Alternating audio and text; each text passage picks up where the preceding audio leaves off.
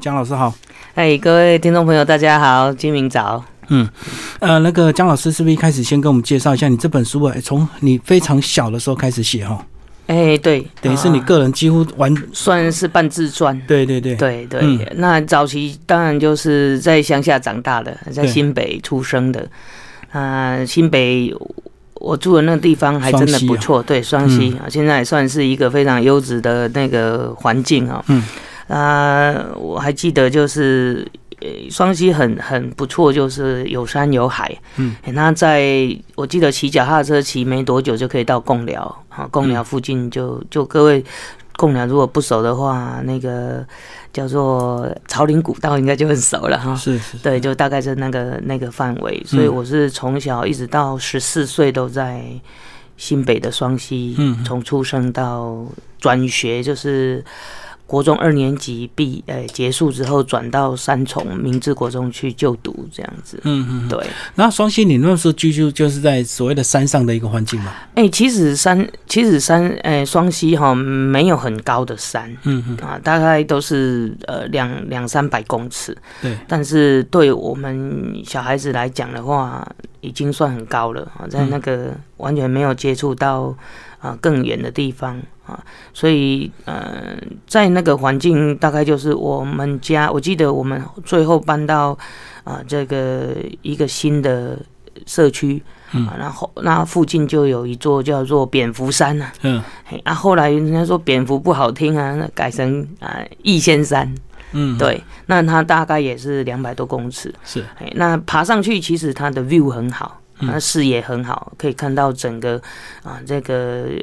北回铁路的这个呃经过双溪的这个过啊这个部分。然后，哎，其实双溪潮湿啊，对对，啊潮湿山区嘛，对，山区嗯潮湿。那这就是我们我一开始接触山的啊这个。嗯一开始接触山，后来是国中一年级的时候，因为我二姐他们自强活动啊、开始走什么阳明山的擎天岗，嗯嗯，那从擎天岗开始，才真正的去，就是有有有接近山，有就是说真正的好像背着背包，或者是说，哎、好像是特特别的专程的特地去登山就对对对了，对对对对，好，大概是从阳明山开始。那后来到高中二年级啊，是参加救国团、嗯嗯。啊。早期救国团，因为我们年龄的关系啊，你十几岁哈，通常你要去参加社会社团，怕人人家就不不喜欢你啊，年纪太小。所以我就先参加救国团。然后都是走一些健走路线嘛，对，一开始我也是走什么，哎，雾社先锋营啦，哦然后这个花东纵走啦，嗯嗯，这些走一走之后，就开始就是哎、听我二姐。其实我二姐，嗯，当然她年纪比我长啊，她比我早接触登山啊。还有就是办公室的小姐，他们都是跟这个啊工专联谊啦，说说要去爬玉山。那那时候很想跟啊，台台湾第一高嘛，就也想跟。他说不行，年纪太小了哈，所以太小就叫我说这样不行，我没有办法跟你跟。那我心里想，不行啊，那我要想想看，我怎样才能够去爬更高的山。嗯，所以就参加，就看到救国团有那个雪山登峰队，对，所以寒假我去参加雪山登峰队。然后本身我是那时候在裕达高职，我还是半工半读，然后这个又又参加两支校队，嗯，所以我的体能算不错。哦，田径跟这个巧固球，呃乔固球，对，对对对，嗯嗯。所以奠定了我很好的这个体能基础。嗯，那就参加救国团，开始就看到很漂亮的雪啊，哇，那个一一年，呃，这个冬季的时候哈，哎、我们刚好去天气不好。啊，天气不好才下雪嘛，对，所以下雪连续下了三天哦，从不认识雪一直到最后，哦，这个雪真的漂亮。那以前看到雪都卡通影片呐、要不然就是那个、那个国外的什么耶诞节，你才可以看到。那在在我那个年纪就可以看到这么漂亮的雪哦，从此哈、这对山就已已经有另外一种憧憬了。期待，嗯嗯嗯那后来高职毕业，我其实就开始在当这个呃业余向导，嗯的，先从实习向导开始。哎，实习向导类似就是说，跟着助理啊，对，做助理啊，还这就是呃要要帮忙煮饭呐、这些都要学，嗯对，打杂，所以就一直到这个二十一岁拿到正式的向导嗯嗯啊，就开始真的从就从事业余的向导，还是有在上班嗯，一，直在带这个，对，就呃一直到二二十四岁的时候，我就二十三岁，二十三岁那时候就吴景雄，嗯台湾第一个登顶圣母峰的吴景雄老师，那他登他们登顶，当然就给台湾带来。整个整个登山界带来对，他说哦有有希望有希望了，大家就有希望去圣母峰了。那有听说有人在找，其实我本来要参加一九九四石芳芳那一对，嗯。那因为我办公室老板说这样子不行，你那个呃你你的工作哈要要到一个成呃要到一个段落，哎，所以就到就我就参加一九九五年的，晚一年，对，晚一年。那那一年给我训练，给我的训练更多哈，因为这一年就是是由中华民国商业协会他们主办的，哈。然后呃，整个训练啦，整个这个呃时时间呐，各方面都很特别，都是专专属打造的，就对了。那我们每一个月的第三个礼拜要验收，对，也就是你每天呢，你你要怎么练这样子。那啊、有跟国立体育学院做这个生理研究，嗯，好，就是我们做所谓的低氧训练。嗯嘿，这低氧训练很特别，啊，因为你到圣母峰的氧气浓度，如果以八千公尺来讲的话，只剩百分之七或八而已。哦，从二十几降到对七，对对对嗯对，所以我们也是从啊、在实验室里面啊、就是做这个从十九开始降，哦，他实验室就模拟那个低对氧低浓度的这个，对它是用气球空间，哦，它吹气球。所以你就是进入气球空间，没有气球拉管子出来，然后还要在跑步机上面跑，嗯。嘿，然后背二十公斤，嗯，好吸的低氧背二十公斤，等于模拟那个八千公尺的环境境，但是寒冷跟气压是没办法嗯去模拟，只能模拟低氧这样子，所以这样子训练了一年半的时间。所以那个低氧就会让你很喘，对不对？对对对的，吸没气。氧气不够，没，错，然后我们还要抽血检查，嗯就是看你的那个血氧浓度的这种对。做，还有它有一个那个红外线的那个氧氧浓度的测试，对，所以整个是一一个一个呃实验的，嘿，也也蛮有趣的。哦，所以你那时候二十四岁就跟着这个登山队就登顶了，对，嗯嗯，所以你你觉得为什么能够这么幸运，第一次就登顶？其实我觉得是因为有很多的，在我们在我们的团队里面有很多的呃，虽然没有去爬过圣母峰来讲，呃，去海外海外的经验哈，大概也有两两三个对。那我们的队长本身。呃杨明本老师他本身去啊海外攀登是蛮多次的，对，嗯然后我们的攀登队长涂武成，他也是啊，也是，所以我觉得里面有很多，因为我年纪最小，嗯，因此呢，就是这些都是我的学习对象。而你年纪最小，你又是女嗯性，那时候一开始大家看你能够用这么平常心吗？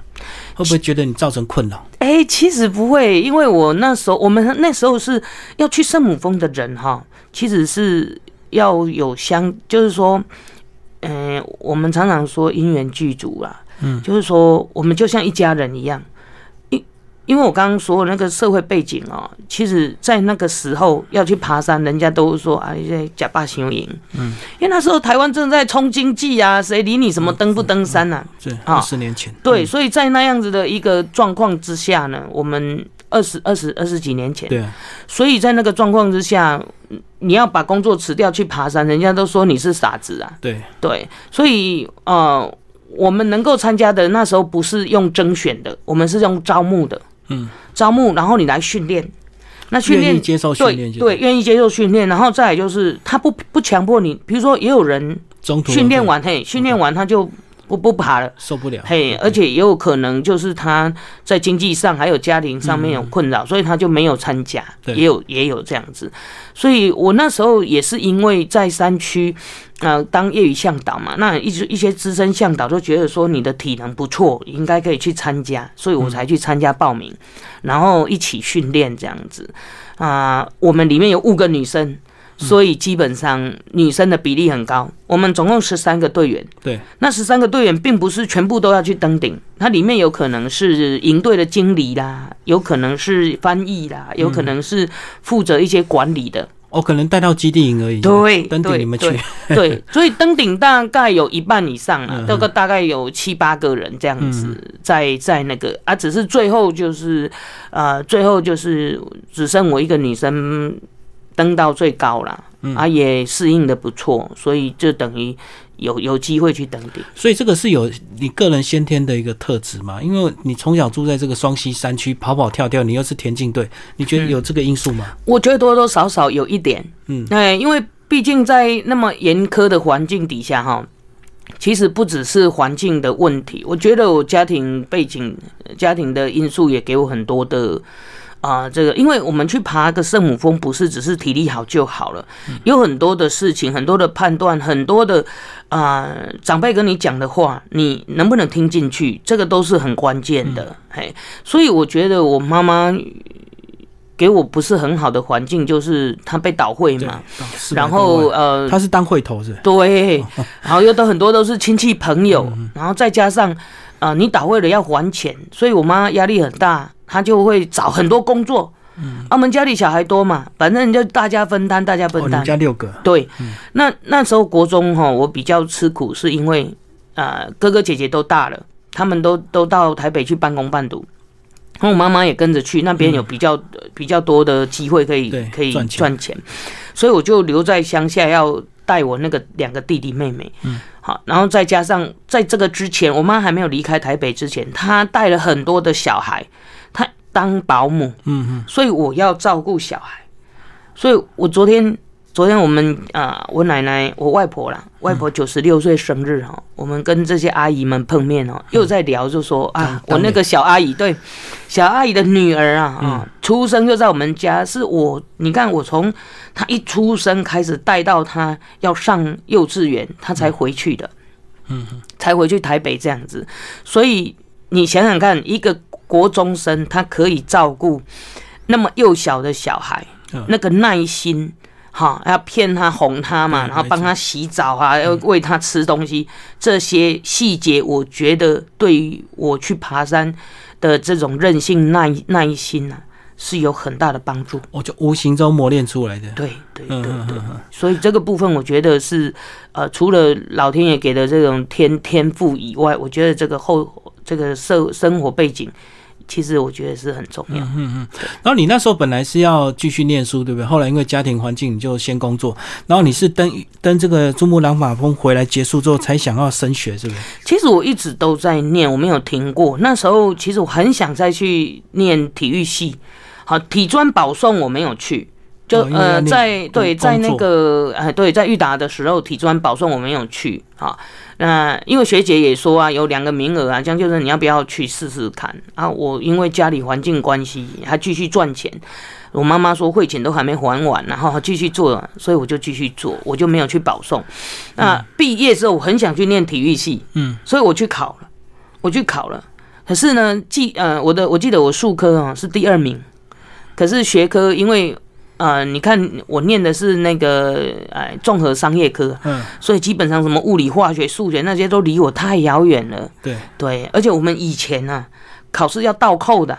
嗯，有没有联考的？哎，倒扣的，所以我差了两分，学科差两分就进去了。嗯啊，后来没进去就开始呃，就是去当业余向导了，对，还一样还是继续工作，然后当向导这样子。哎，我我有去考就对了。那接下来就是，呃当然就没考上，没考上就后后来就去爬圣母峰了。嗯，嘿，那圣母峰回来，其实让自己更清楚，就是啊、呃我回来哈，其实我那个公司的老板对我很好，他还跟我说、啊，妹妹啊，你哈，你还年轻哈，你圣母峰回来，那我觉得他也建议我再继续求再学，进修，对，嗯再进修。那那时候啊、很想再进修，可是就是很想再再念些什么。对于体育的话，是太年纪太大了。嗯，好那再来就是，我就思考说，其实，在圣母峰的磨练呢、给我很多的想法啊，因为那样的环境，再加上你出了你出你出来台湾看到这么样的一个严苛的一个环境，再加上时间够长，嗯，其实让就是让你去认识你自己的时间变多了很多，因为而且很清楚，嗯，很清楚，所以我那时候就啊就想到说。也看了，就是说，我们常常讲说人心人性哦，嗯，就是在那个环境里面啊，各式各样的人群，也让我觉得说啊，而且上班又上了八年了嘛，嗯，所以我就觉得嗯，不要不想再看人的脸色，好，我心我想说，哎，来看老天爷的脸色，登山比较自在，就对，对，比较就是说，我的意思说，哎，我们在社会里面打打。打转嘛，嗯，那你又要考虑这个，考虑那个，然后同事的感心情，然后什么一大堆了，所以我觉得，嗯，圣母峰让我变单纯了，嗯。啊，所谓单纯就是，哎，我想我看老天爷的脸色，我日出而作，日落而息，所以我想去当个农夫，嗯，那时候回来，好，那当然就开始考农专，好，想办法，以前哦，你考农专不容易啊，你要相关科系怎么样，一大堆。禁令，所以我就找了朋友，他们家是在他是在什么种茶花的啦，嗯，哦，那请他帮我写那个工作证明啊、推荐函啊这一些东西，那资历真的嘿，就真的去考，就考上了，考上之后就就啊就开始读，就是我我也是念夜间部，也也还是要半工半读。那夜间部念完之后呢，就我我学的是那个啊植物病虫害啊。他们说的植保科算是比较新的科系，可是呢，我发现都在念农药啊，好听说好听是什么植物的医生啊，可是呢，说穿了都是在念农药啊。那那时候的那个有机跟那个生态的这种没有这种概念，刚开始而已，刚开始好。那所以我毕业之后，我就想不对呀，跟山比较接近的应该是森林。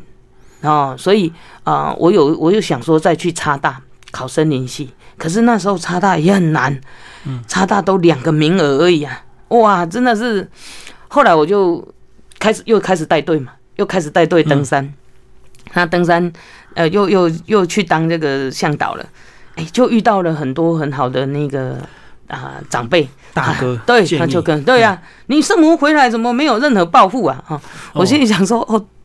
我想要念登山学校，可是台湾没有，他就鼓励你，他没有去国外念嘛。后来我就想想啊，日本有一所登山学校，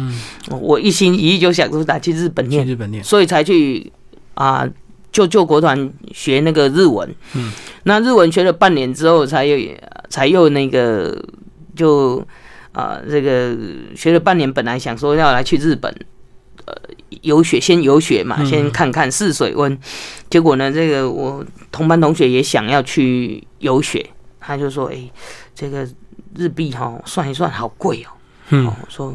哎，现在哦，去纽西兰，他们他都包打听的。他说：哎，去纽西兰有优惠，而且比较划算，嘿，又划算了，可以去三个半月呢。你去日本只有一个月，而且日本哦，那个生活品那个物价物价更高啊。说：哎，那这样好，我们去纽西兰。”那那时候我其实有参加，呃呃那个中央山脉大众走，所以纵走完再加上插大也没插上，好我就就真的去游学，嗯，就跑去纽西兰。那时候是一九九九年九二一地震，我在纽西兰。哦，对对对，所以那时候就住了轰爸轰妈家，轰爸轰妈很可爱呀，他们德国的移民，德国来的，然后他就你要去住他家，他总是要看你的一些身世背景，他要考虑啊，对呀，嗯，哎。有他们都先分发好，可是还是要先还是要搞清楚。对啊，哎呦，哎，你爬过那个珠穆朗玛峰，他们叫 Everest 啊，就是埃弗勒斯峰。我说是啊，哎，那我们国内也有一个登顶的，而且是世界第一呢。哦，一个绝世，我们根本搞不清楚。对，哦就我就说谁呀？然后他就拿五块钱纽币哦给我看呢，就他就他。有闭上的，我一看到在钞票上面，我就想说，哎，那他是活着还是还死着？他就说，傻孩子，人家还活着嘞哈，而且活得好好的。他哦，在我们家附近，哇，他就觉得说，英雄惜英雄哈，应该要跟他碰个面，介绍你们认识。对，后来就约约，就真的，人家爵士要见你，哇，我的是错的蛋，你刚才嗯啊，怕死了，因为英文又又很烂，然后又要跟外国人讲话，那真的是一个太靠太太特别的过程。啊，那那那时候就见了爵士，要去见爵士嘛，然后红爸就说，哎、因为他们男士跟男士会不好意思，所以他就说我请红妈陪你去。嗯好，说红妈陪你，他说你不用担心。哈，英文听不懂，笑一笑就好。嗯 他说最重要的是要去跟爵士握手拍照，知道吗？啊，你看这个是，我觉得这个就是人家的啊这种啊生命哲学，哈、典范学习。嗯，对，人家对于这样的人，人家觉得说他一定有他的特别的地方。对，所以也因为这样子，红爸红妈认为我去跟他握个手，去跟他拍个照，一定会有影响，会不一样的。果然在后面真的影响很大。嘿，红爸红妈还寄了这个爵士的这个这些呃自传啦、录嗯给你影带啦嗯给我。啊，我后来慢慢的去了解爵士的故事，我就就觉得对你有影响对，。当然，嗯他的、他的这种谦逊啦，好，然后他对于雪巴人给他的这个变，让他变成世界第一，他的回馈，他嗯，雪他回馈给雪巴，也觉得他自己，也、让我也其实让我呃感受到说，生命是互相成就。互相成就彼此，你看雪巴成就他们，对，啊，他们也回来成就雪巴的这些后后面的这些这个生活跟生命的这种嗯。参与，我觉得这个是我在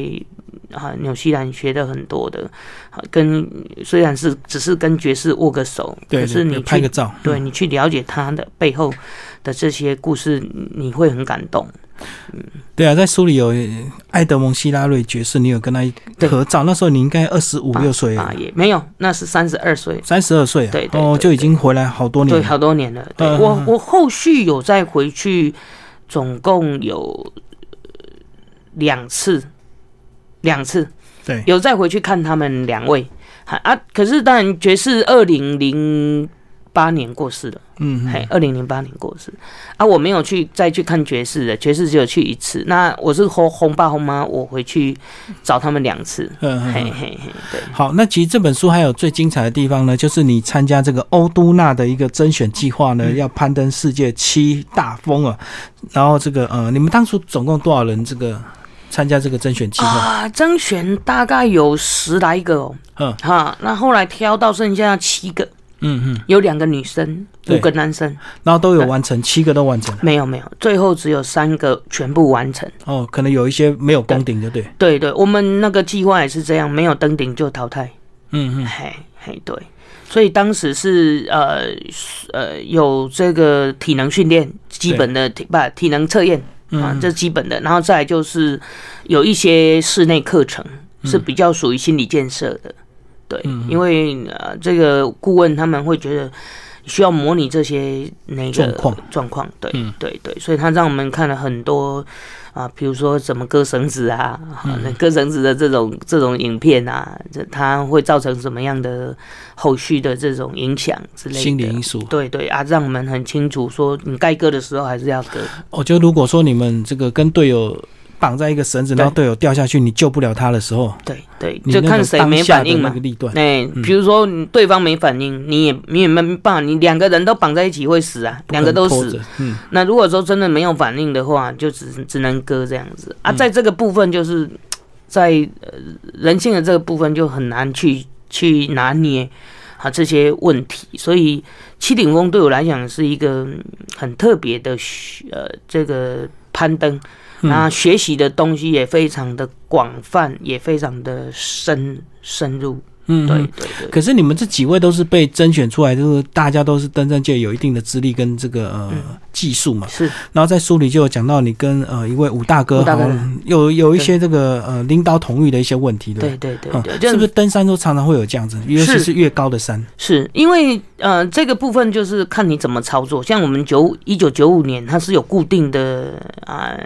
队长，哦，就听他的就对，对对。那这个部这个部分又不一样。啊，这个部分是每一个人都是队长，轮流当。对，轮流当嘛，每一个人都是队长，然后每一个人就是你说的，每一个人都有每一个人的专业领域的嗯这一些。可是呃，因为他的设定问题。也造成我们一开始前面三座是爬的比较，但前一两座是有一点像同学会啊，就是嗯适应一下，对，适应一下，大家大家大概好认识一下彼此。嗯那第三座他就忽然间就丢给我们开始自己操作，那问题就会来了，这嗯。很很正常。这一家公司也是一样的。啊、比如说你实习实习，忽然间就全部通通丢给你，那这个部分有很多要去拿捏的啊、这个重点呢很难很难拿捏，而且又不同的人，嗯，所以只能不断磨合，然后不断的呃角色互换，嗯，等于就是说呃说服自己去角色互换，好换位思考，对，换位思考。比如说，好，我今天跟你跟你有误会了，那解不开的时候，我也只能够把我自己当成是你。如果我是你，我会怎么样处理，或者是我想要你跟我道歉或什么的，对啊就等于换位。你刚刚说的换位思考，好，所以在这样的一个七顶峰的操作里面，啊，它的确是啊蛮特别的，然后也让我学习，呃真的是非常非常的。非常非常的深入，哎，那我们有好几次，但有发生危险啊。那也特别在第三座阿公家瓜的时候，其实是真的是一开始我们还没有很熟，嗯，哈，也不也虽然说跟武大哥是啊、呃就是一起是一个队伍，可是我们以前从来没有一起爬过山呢、对对对，哈，就从七顶峰才开始认识的。对，所以也让我知道说，哎，其实我们人跟人之间，呃，需要要让彼此都了解，我们说的达到共识啊，好，要达到共识，那是真的要有一段过程。对。对对对，所以经历过对对，对对，而且刚开始这个，好，这个主办单位他也没有很清楚明确的，就是说我们应该怎么做，他只是一个啊一个很大的标啊一个很大的标题，就是要寻找台湾探险王。那我们有一个，我们这像我们的价值观都认为王就是一个嘛，对。对，那那你也没有搞清楚，说我们到底是要团队操作，还是要呃各各 solo 各自竞争？对，对，可是那时候又有各自竞争的意味，又有团队合作的这种氛围，嗯，那到底这个怎么去做？讲清楚，所以才会让我们啊、在这个部分呢，啊、磨了磨了好好一段日子。可是我们我们觉得我们也蛮快的，好，就是恢复的蛮快的。像吴大哥后来他就觉得说这样子也不对，如果你一直这样下去的话，大家都顾自己的就好了。嗯，大家都那那自己公定，何谈何团队？那没有团队，这个活动的意义在哪里？嗯嗯，对不对对？好，所以在这样的状况之下，我们就去找董事长商量。对，好，那最后我们就达到共识，就是说不要再淘汰我们任何人。哦，好，他那本来是对。这个没有有没有登顶淘汰。掉，所以就有竞争的意味嘛，是就看是。谁最后一个是。冒险王，对啊，可是我们明明都一起一起合作，一起做事情啊。那如果说你要你要 solo 的话，那我自己去找人，我去把它拼就好了，我自己自己去弄就好啦。我干嘛还要跟你们一起爬，对不对？嗯好，所以大家这个部分没有划没有划分清楚啊啊。不过说清楚就好，就到第四座之后，就跟董事长达到一个共识，就是我们继续爬。好，那你不要淘汰我们任何人，我们最后是团队登顶对圣母峰。哦，因为这个七大峰可能每个人身心状况不一样，可能有少数一两个他可能这座他爬不了，对，登不了，对，因为还是生命安全重要嘛。当然，但是最后我们的团队目的达到就对。了，对对团队只要有一个人上去，那就等于成功了，对，我们是四，我们后来是四个全部都有爬。三哎、四个去爬圣母峰，嗯，最后一趟行程四个去爬圣母峰，然后一个没有登顶，三个登顶，对对啊，因为毕竟这嗯个高山绝对不能开玩笑。那或许一开始主办单位可能也没有这个经验，没错没有想到这些细是节。是是是啊，所以就是边做边修，所以它变成也是一个啊、很好的，我觉得是一个团队学习很好的例子。对，嗯，他这个可以，我觉得这个可以未来可以做成设计成课程。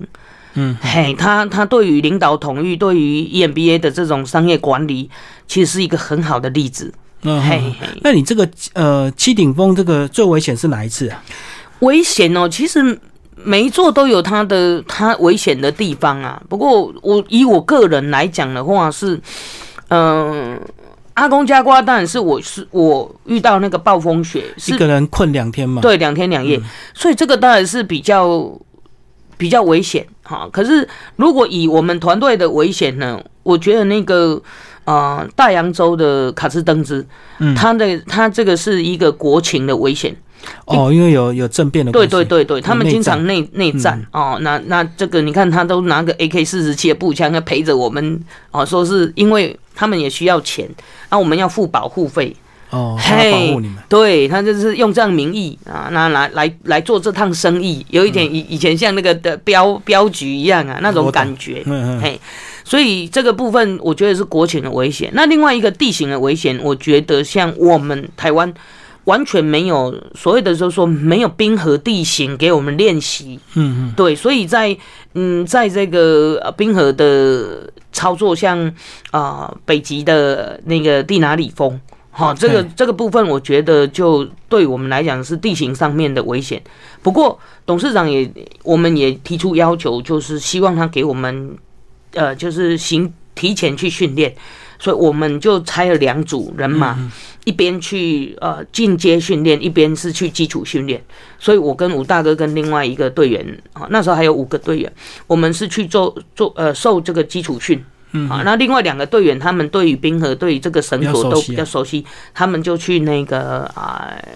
呃，那个另外一个地方去去参加进阶。那我们后来在集合的时候，大家的大家的概念、大家的专业就都有了。程度就会差不多，哎对对然后就开始，我们就整个就是那五个人，然后操作了二十五天。然后那个呃，冰河地形是不是连五个都要绑一起吗？哎、我们五个太长，哦，所以我们后来变分两组哈，嗯一个是两人，一个是三人。嗯，对对啊，我们都是同一个同一个营地嘛，反正就是这样子操作，大家彼此互相都不会距离很远，只是说分分开而已，这样。嗯嗯。对好，那其实你们七顶峰最后当然是圣母峰排在最后嘛，因为它最高嘛。对。那你等于是呃十几年后再度对，二十四年度攀登，，嗯，你那时候心态是怎么样？其实第兴奋吗？哦，兴兴奋，当当然心里就觉得说，嗯，自己很幸运哦，可以去第二次，而且不同路线的这种过程。那第二次我就我就下定决心说，我要好好的去引咎于这一趟行程。其实我知道可以登顶，因为。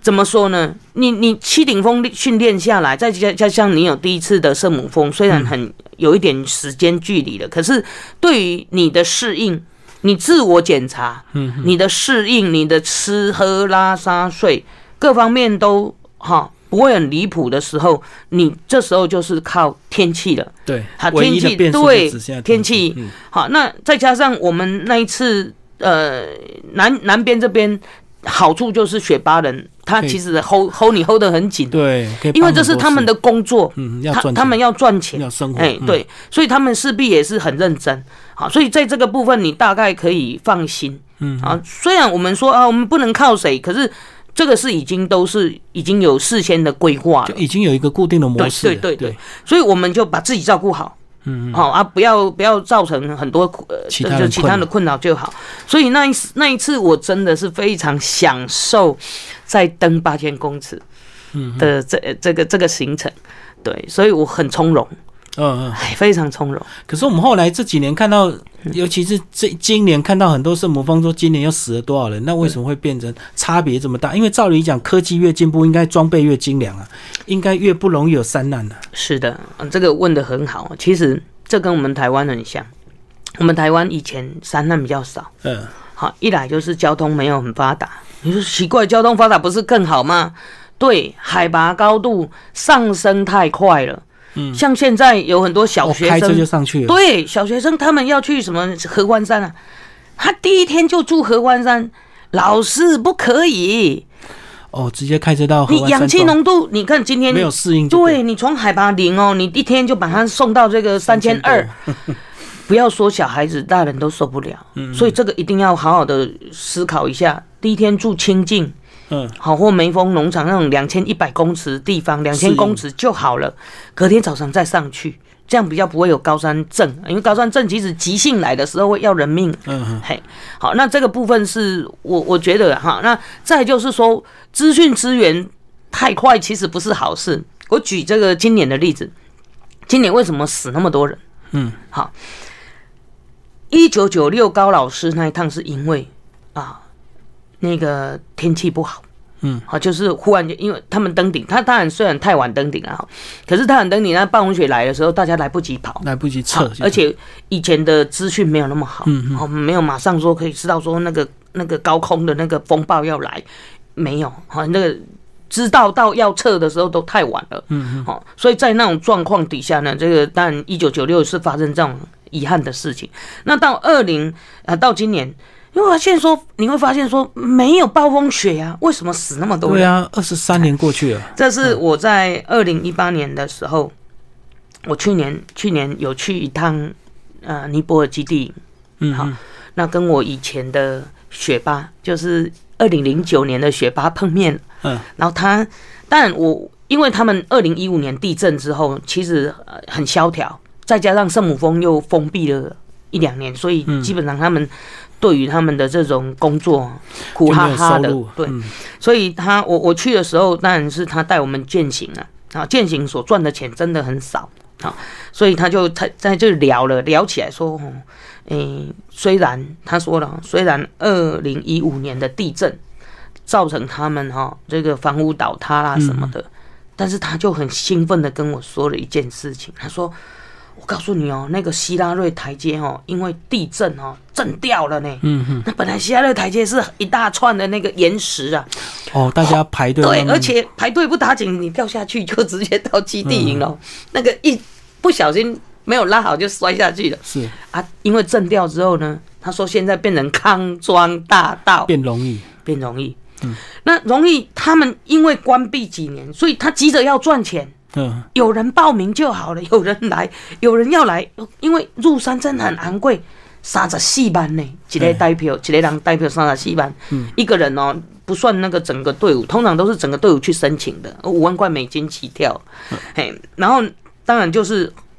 有一些他们平常在带向导，不在带那个呃就是践行的 hiking 的。好，这些客户他就会给他讯息呀、哦，就鼓励他，对。本来他只是来践行，就没错。所以造成准备好，对，所以你看，二零一九年他拿到四百多张的入山证，哎，嗯，还根本能一个代票代票啊嘞，好，所以在这种状况底下，人很多，然后呢，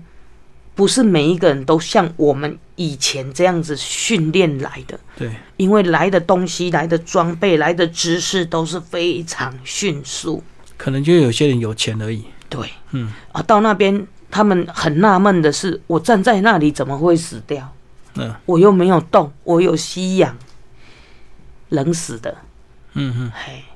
冷死的。还有就是，你前一天，你前两天哦，像我们通常是一个礼拜，你要去登顶的前一个礼拜，你就要好好的，你就已经要调整好喽。嗯嗯，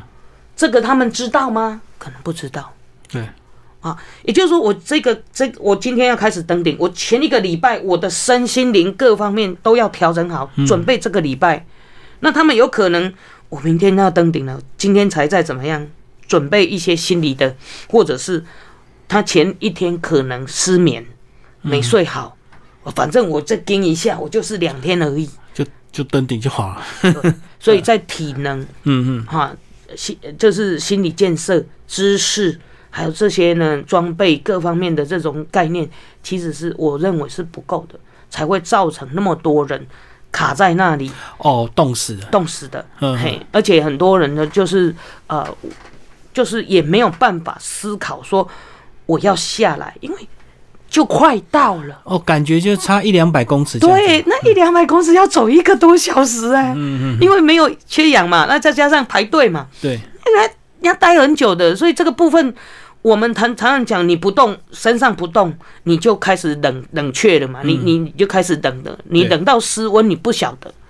嗯，啊。雪巴他也他也没有办法去照顾你这个，这时候你站着，你就要开始一直吃东西呀、嗯嗯，没有，他只是想着我要去登顶，对，哈。所以今年会造成这么多这么多遗憾的事情，并不是暴风雪造成的，反而是哦，就人太多，对，人太多，还有各方面的这个呃具备的不够，嗯。我们说的知识啊、身心灵的方面都具备不够，不像我们以前这样子的一个啊，你要战战兢兢。一两年前开始训练这样对对，训练再加上你那个有很多的这种呃知识，就是对于呃八千公尺高海拔的知识，因为他们通通托，他们通我在猜啦，他们通通托给了雪霸人了。嗯嗯嗯。哎，反正我有学霸就好。对，学霸会照 hold 住我一切，什么都会照顾你。可是学霸不可能照顾所有的人，他自己也是人。嗯，哎，其实他们在八千公尺也是需要用氧气的，是真的。哎，所以这样讲，如果是你在基地营去做践行的话，是一般初学者比较安全一点，对不对？哎，算基地营算是也不不容易，对，因为基地营它本身的这个海拔过高啊，五千四啊，这边南边的基地营是五千四，你不要光说什么北边西藏这边哈，虽然是开车进去哈，也是需要适应的。嗯，也是需要适应的。那个你一下车的时候头晕脑胀啊，嗯，哎，也是要慢慢慢慢调整的。所以这个，嗯，我觉得，呃，可以先从，哎，你如果说真的要去基地营，我建议哈，台湾合欢山啊，在合欢山呐，还有三千公尺的山多爬几座啊。再来就是一开始也不要马上去基地营，啊，你可以选择尼泊尔有很多践行路线，比如说喷希尔。三千公尺而已，好，你可以先去感受一下，说尼泊尔他们爬山的这种节奏啊，他们爬山的这种环境，哈，去去去感受一下，然后再慢慢进阶到啊基地营。像我这两年也很有，就是。也是刚好了哈，有有几个都是高龄朋友，嘿，我就开始带，带基地，就是带带到这个，我我是从普尼尔开始三千二，那我们去年去了 A B C，A B C 就是安纳普纳基地营，嗯，很南南峰的基地营，那个海海拔四千一百三十公尺，可是从三千七以后，应该说从三千五，三千五百公尺以后就全部都是雪地了，嗯，嘿啊，他们他们那个雪地是他们是 U 型谷。所以不不不是像我们爬圣母峰那么陡峭危险，它是比较缓的 U 型谷。然后我们穿的就是简易的冰爪，他们套冰爪套冰爪就可以了。对，所以你可以从那个地方开始慢慢走。那像我们下一次就有可能在在挑战啊，就是可能就会去基地营再高一点。对，这个对对，这样子把他们带到完成他们的梦想，这样。嗯嗯，嘿，看到圣母峰这样。虽然没有机会攻顶，可是至少在四四五千公尺的基地还是看得到圣母峰。当然，当然是安全。对对，然后又不用冒在 E B C 哈，这 E B C 这条路线哈，你其实，在三千五百公尺的呃这个南极巴扎就可以看到圣母峰了。嗯嗯，非常已已经就非常漂亮了。嗯，还它有一个嗯南极巴扎有一个平台，很漂亮，很漂亮，还可以去看圣母峰的日出。嗯，所以这些路线都是一般初学者可以跟的，对不对？对，其实那圣母峰基地，我觉得是还是要有一点点，就是要加强一点训练。哦，哎，特别是爬山来讲的话，就是脚力嘛。嗯，好，还有就是肺活量，对，还有就是你的这个背负能力，因为背负当然是都雪巴背啦，然后雪巴或者是当地的原住民，他们有挑，你有你有请挑夫的话，他们帮你背啊啊！但是因为你要你要知道哦，因为我们从三千公尺以飞机飞到三千就开始走到五千了，嗯，所以这两千公尺的落差，其实你要背着背包或者是你要走路都是很吃力的。嗯，嘿，所以你在平常如果多训练，好，你游泳训练肺活量，嗯，好，跑步训练你的脚力，然后背负的部分，当然不是叫你背很重，而是你要习惯背个背包，好，因为这个是你随身的东西，雪巴它不可能。二十四小时跟着你，好，所以这个部分就是你要吃的啦，要喝的，你自己要背。生活是贵重的一些东西，对对，要自己背这样。啊，比较特别要叮咛的，就是说，因为我们在走路，走路，走路哈，你停下来，比如说我现在停下来要吃午餐，或者是我停下来要可能半个小时，这时候你要加衣服，你不要冷了才再加。哦，好，来不及，感觉冷就来不及。对，感觉冷就来，因因为海拔高度其实。不是平地，嗯啊，你上升海拔一千公尺，温度就下降了六度哦，那是以没有风，没有任何的风和日丽是六度哦。如果来了一阵强风，那个体感温度就就超超过了，嗯，就更冷了。那你你如果在山上感冒或者是不舒服，就会很容易引发高山病。嗯嗯。嘿，哦，所以停下来就要赶快加衣服。对那如果是在走动有在流汗的话，至少还可以抵抗一点。对对对对对，对然后在行行进间，因为它是高原气候，基本上会比较属于干旱干燥。嗯干燥，然后火火气会比较大，所以在高山上哈，那个辣的啦，太辣的都就是油，就是油炸啦，那种高哈那种很辣的那种干辣那种少吃，嗯，嘿，那种要少吃，要多喝水，多排尿。嗯好，因为我们其实高海拔，你说没有流汗，还是多多少少会。对啊，好，那你流了汗之后，你没有补充足够的水分，其实是很容易啊、肾结石。嗯，哎，所以很多台湾很多很多爬山都都忘了这一点。嗯，可是，在书里看到这个呃，像你们在爬高山，装备那么多，衣服这么多，有时候上连上个小号都很不方便啊。所以是不是很多人就会就是不太想要喝水，对不对？因为要一直排对对大家就一直变成拖装备很麻烦。没，错没错。嗯。所以我们呃女女生像我在阿拉斯加哈嗯，呃教练就给了就是建议我去买一个漏斗，嗯，好，所以随时站着就可以，跟男孩子一样站着就可以尿尿。对对对，嘿，所以在这种部分，我觉得就是你可能要去适应这这样的习惯了。啊，要要在其实在家里马桶练个两次，你可以站着上厕所的话，基本上像很多我知道很多妈妈、很多小姐们，她们为了要怕上厕所哈，很麻烦，而且有的厕所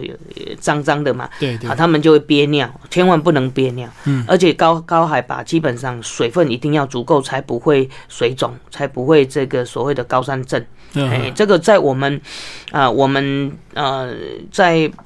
海外攀登啊，经常看到。嗯经常看到队员自己本身，像有一次我们去巴基斯坦爬山啊，里面就有一个年轻的队员，他很累，他说他很累，可是那个下午我们到营地之后，我就开始煮煮水给他喝，因为我有经验呐、我一定要跟叫他喝水干嘛？他就不他就不想起来，他就说了：“秀珍姐，我想睡觉，你不要吵我。”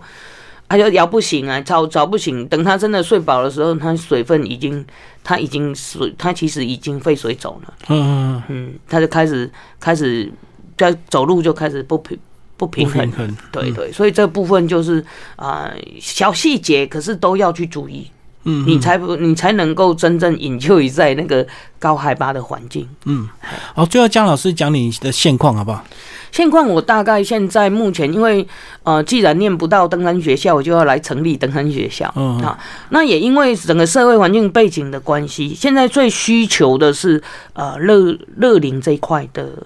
长青的，对长青，嗯。因为呃你也知道，我们现在已经超过百分之十四了，好，再过不久就是高龄人口。超高龄嘿，社会，我们就要进入超高龄社会。那这个部分，我想，呃，我们会从，呃，因为我们要拉长第三年龄，第三年龄大概就是，比如说六十五岁以上，嗯，一直到你要，呃，进入你走你走不动的这，比如说八九十好了啦，嗯。哈、这是第三年龄，我们要拉长这段啊、健康。啊，这一段年龄的健康，对，所以我呃，我觉得就是在我的经验里面，我就开始想要来设计一些啊、对于高龄他们啊、适合在台湾的好或国外的践行路线，带他们让他们能够啊带他们一两次啊，让他们能够呢 hold 住未来他们自己的这种啊这样子的一个兴趣的一个一个规律规律的规律的活动啊，就登山践行那。通常不会是什么爬很高的坡，而是希望他们固定的时间、规律的去走一些步道。那这些步道设设施各方面都很安全，包括洗手间各方面啊。那这个部分是我的，我想要在这个部分先发展。那登山学校基本上我们通常是希望训练啊、这个人才嘛。那这个小学这边已经有教育部在做这个山野教育，我觉得已经有一段五年五年以上了，所以我觉得他也也在一不断在落实，这需要时间。对好，那我先 hold 住这个长青的长青这一组。好，那我们希望未来会在普里那个地方啊，找一个一个一个社区，好，我们来建建立这个呃那个教育中心，等于是训练基地。对，那我的我们学校就可能不会先急着，因为学校现在太多了，我们不会急着要去盖什么学校，我们可能会结合或者是整合，比如说社区大学，嗯嗯，哈，比如说某某学校啊，这些空这些就是闲置的闲置的时间时间，好空间时间，然后呢去开课嘛，好为这些人开课，开完课之后呢，实体的实体的体验，好实体的训练就送到基地去，嗯，还这样也有一个，而且基地那边呢可以发展呢人文。哈，生态，嗯，哈，山啊，浅从浅山开始，哈，什么这些你有兴趣的，我们就走步道这样子，慢慢的把这个风风气呢带起来，带起来，而且让它普及。嗯嗯，嘿，那另外一个部分，我们也会针对年轻族群，好培训外语向导，因为我们现在台湾整个啊，这个原住民呐、新住民呐，很多很多啊，还有外国人。好居住的这个多元嘛，嗯，所以我们未来希望，呃，台湾这个这么好的这个高山环境哈，外国人他们也很想进来。对，那我们如果有向导可以带他们去体验的话，我觉得这也是一个商机啊，嗯，也是对台湾的这个我们算是啊，这个呃，算是一个非常干净的这种啊，这种旅游。啊，嗯，旅游品质跟啊，把这个生态的保育的观念，通通把它落实下去。好，那当然你会觉得说，诶，那我这些向导，我这些向导，如果我我不是想要当向导，那怎么办？没关系啊，你来学校学习嘛，你来磨练，因为我们现在不当兵的嘛，也很少当兵，很少人要有有这个需求了，所以我们呢。你可以当外语向导，基本上会有至少两项很强的。第一个就是领导统御，对；第二个就是自主管理。嗯，那你如果可以在登安学校这边培训的这么啊一段时间，那你出去到社会职场上有帮助。对，嗯，所以我觉得这也是为社会精英啊在培训的一个过程。好，那。我们也不急于说要盖那个硬体设施的学校，我们可以结合现在像现在市区里面，比如说我举个例子，台中市好了，那台中市的周边好有体呃运动运动中心，嗯，好，那我们体适能的课程就带去运动中心上，好。比如说东海大学有个攀岩场，那我们攀岩的训练就通通到去跟他租借，对，跟他租呃跟他借借时间嘛，哈，借借这个场地，然后呢在那边训练，这样子的话，我们其实基本上还有，这是这刚好可以符合现代化了，还有我们也会啊做制作这个呃网络课程。嗯，嘿，类似平台、网络平台的这种教学，像日本登山登山呃研究所，他们在网络平台的这个教学就做得很好，嗯，所以这个是可以可以学习的。那从平台一直到实体，我觉得这样子的话，诶，虽然没有把真正登山学校啊这个。这个未来可能有机会了哈，但是我们在前置啊前前置时期，我们就会用这种方式，嗯，就是比较属于整合型的，然后把它呈现出来，然后最后如果真的需要，我们再来。把实体学校弄出来，对啊，其实现在台湾少子化，很多学校都已经变这个废弃小学了。这个只要去找的话，还是可以找得到，包括政府很多文字馆都可以再利用。是是，但是那个呃那个模式要先运转就对对对对，运转顺畅之后再来找一个硬体的一个设施。对对对对，而且这会是我们很重要的这个目标了。嗯，好，今天非常谢谢我们江秀珍老师为大家介绍他的《挑战巅峰之后》，商周出版，谢谢，谢谢谢谢。